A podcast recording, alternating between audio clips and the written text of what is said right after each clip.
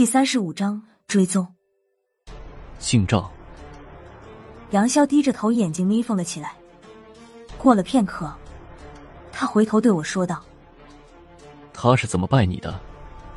辣子，你学一遍，别漏了细节。怎么拜我的？”我向没人的方向跪了下去，照着刚才赵敏敏的姿势，左右手交叠平端于眼前。我按着刚才的记忆做了一遍。杨潇看见后，眼角的肌肉微微的颤了几下。孙胖子也凑了过来，向杨潇问道：“老杨，这又是你们鬼道教的什么招式？”杨潇好像有什么事情没有想明白，也不看他，不过嘴里还是给了回答：“不是鬼道教的。”孙胖子愣了一下：“不是鬼道教的？刚才亨少不是说辣子中了什么附魂术吗？这个附魂术不是你们鬼道教的术法吗？”杨潇抬头看了孙胖子一眼。附魂术是鬼道教的生离术之一，不过刚才那个赵敏敏拜人的术法不是鬼道教的东西。说到这儿，杨潇顿了一下，又说道：“起码我离开鬼道教的时候，还没有这个术法。”熊万也说话了：“老杨，回道教的事以后再说，我们现在还走不走了？”杨潇喘了口粗气。说道：“继续向前走吧，沈了、孙大圣，你们两个也不用开路了。这次我在前面，看看他们还有什么本事。”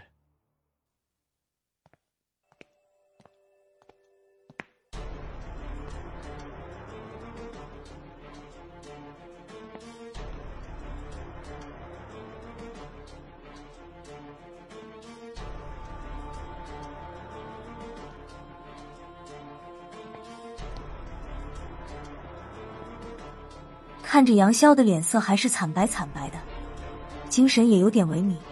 孙胖子说道：“老杨，你还行吗？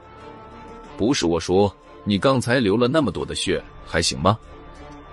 杨潇看了他一眼，叹了口气，说道：“要不你来，我可以跟在你的后面。”孙胖子说道：“那还是算了，你已经定好的事了，就别改了。”见杨潇走在前面，我故意慢走几步，向吴仁迪靠近了一些。我小声向他说道：“老杨能撑得住吗？你不是说过他和这里相冲相克吗？”很难得的，吴仁迪回答了我的问题。他说道：“杨潇离开鬼道教的时候，发过重誓，他以后都不能踏进鬼道教一步。”我说道。不是说鬼道教是他创建的吗？自己的家还不能回去。吴仁迪看了我一眼，说道：“这个你自己去问他。”我突然想起一件事，硬着头皮说道：“有件事我忘了和你说，刚才那个赵敏敏好像看出我的天眼已经重新打开了。”吴仁迪停下了脚步，和前面的人拉开了一点距离，才低声说道：“他未必是看穿你重开了天眼。”只是想束缚你的魂魄，给我们制造一点麻烦。我还是不相信他。吴主任，你能肯定吗？吴仁迪瞅了我一眼。你不信我的话，就是你的话才信不过。当然，这样的话我只能在心里喊出来过过瘾，嘴里还是说道：“怎么会，吴主任？你的话我怎么能不信？”吴仁迪看了我一眼，不再说话。径自向前走去，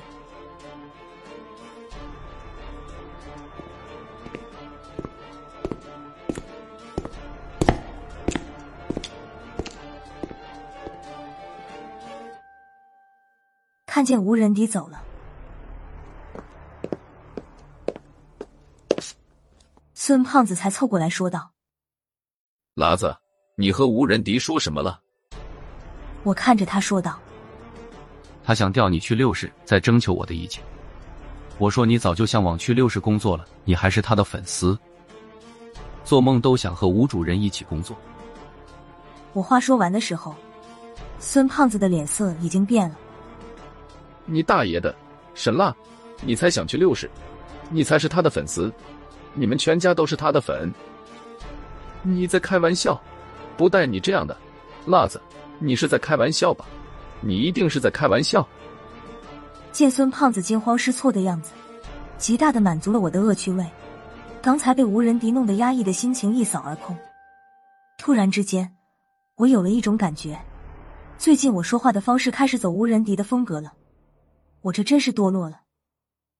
调笑了一会儿，孙胖子，我才发觉人已经向前走的差不多了，身边就剩下孙胖子了。我们俩孤零零的站着，一时间觉得后背直发凉，说不得。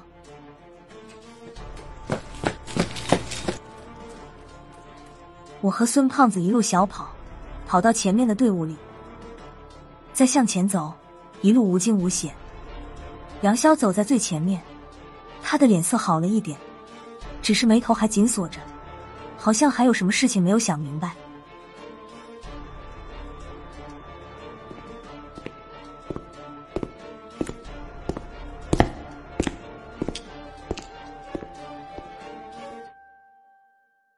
往前又走了四五百米，终于看见这条甬路的终点。距离出口还有一百多米的地方，逐渐响起有水流的声音。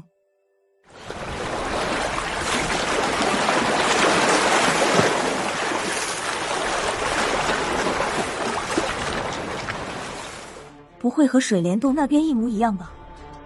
我的心里开始没底了。再看无人敌，他就像没事人一样。注意力主要集中在邵依依身上，仿佛没有看出来这里的古怪。熊万一听了听水声，说道：“是不是到了地下河的附近了？当初这房子是怎么盖的？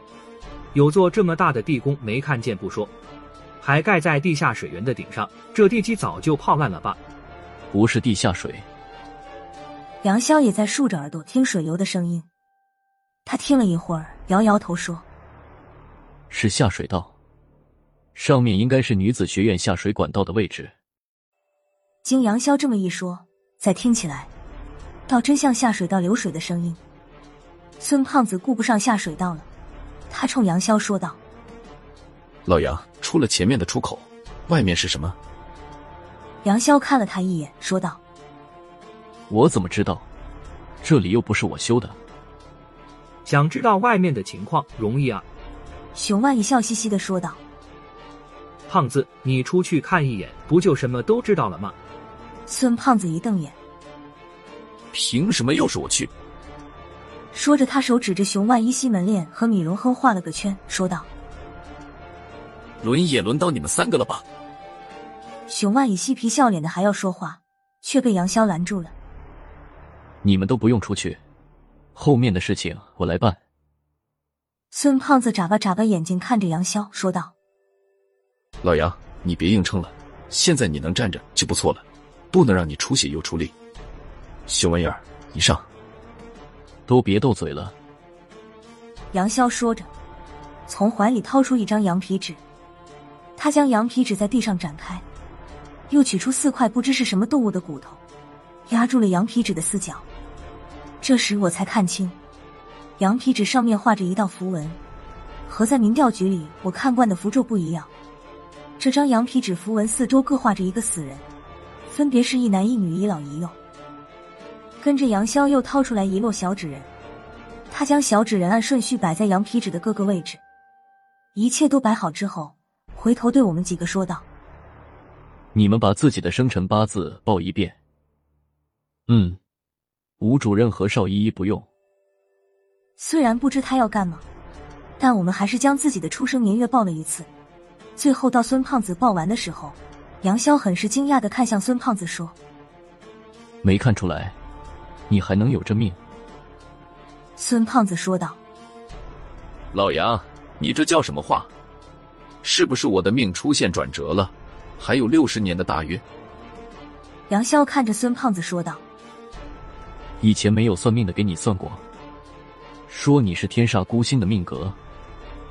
听到这儿，孙胖子的目光有点暗淡下去，他撇了撇嘴说道：“是有人说过我，说我是克父克母克亲友，克子克女克四邻。”孙胖子话没说完，熊玩意儿他们就向后退了几步，和孙胖子拉开了距离。杨潇等孙胖子说完，才对他说道：“孙大圣，把手伸过来。”虽然孙胖子不知道他要干嘛，但还是将手伸了过去。老杨，你不是要给我看手相吧？杨潇也不说话。等孙胖子的手掌完全放开之后，他的手上突然多了一把锋利的小刀，迅速在孙胖子手掌划了一刀。就这一下子，孙胖子的手掌就多了一条四五厘米长的血槽，鲜血一下子就冒了出来。孙胖子反应过来的时候。已经来不及缩手，他忍住疼痛，对杨潇喊道：“老杨，你干什么？”杨潇一声不吭，他紧闭着嘴，好像在憋着一口气。他抓过孙胖子还在冒血的手掌，按在了羊皮纸上和一些小纸人的身上。羊皮纸是特别处理过的，一沾上孙胖子的鲜血。映出来的却是黑色的印记。转眼间，羊皮纸的中央出现了一个黑紫色的血手印。杨潇，你他妈的想干什么？孙胖子捂着还在鼓鼓冒血的手掌，冲着杨潇大喊道：“要我点穴没问题，你好歹提前知会我一声，让我有点思想准备不行吗？”米荣亨身上带着纱布，他赶紧给孙胖子包扎起了伤口。孙胖子还在不依不饶的嚷嚷着，不过这时候没什么人理他，几乎所有人的目光都被杨潇吸引住了。就见杨潇嘴里憋着的那口气朝羊皮纸上的小纸人喷了出去，他这口气也够猛的，几十张纸人被吹到了半空中。杨潇咬破舌尖。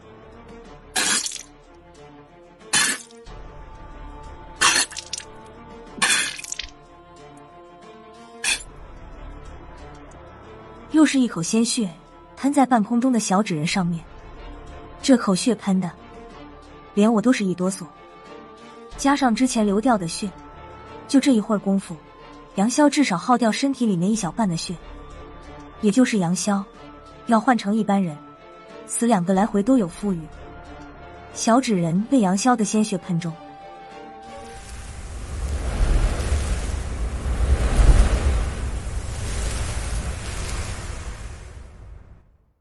瞬间着起了火，也就是一眨眼的功夫，就烧成了飞灰。就在纸人着火的同时，甬道外面突然响起了一声惨叫。啊！我听得清楚，这叫声是陶相空的声音。紧接着，里面又传出来一阵嘈杂的声音。我和孙胖子都举起了手枪，熊万一他们也面朝出口的位置摆好了架势。里面的声音越来越大，听着声音的动静。好像是一群人在追逃相空，米荣亨有点沉不住气了。他向杨潇问道：“现在怎么办？进不进去？”杨潇刚才吐了血之后，就萎靡的坐到了地上。听见米荣亨问他，杨潇才抬起头来。瞧见杨潇的脸色，我吓了一大跳。他刚才苍白的脸色，现在已经变得死灰死灰了。杨潇喘了几口粗气。说道：“再等等，等里面彻底没有声音了再说。”说着，眼睛眯缝着向出口的方向看去。又过了十五六分钟，里面的声音突然消失了，连一点动静都没有。不过这个感觉并不舒服，安静的出奇。刚才还有点萎靡不振的杨潇突然眼睛一瞪，从地上站了起来。他又拿出那根大铜钉，第一个向出口走去。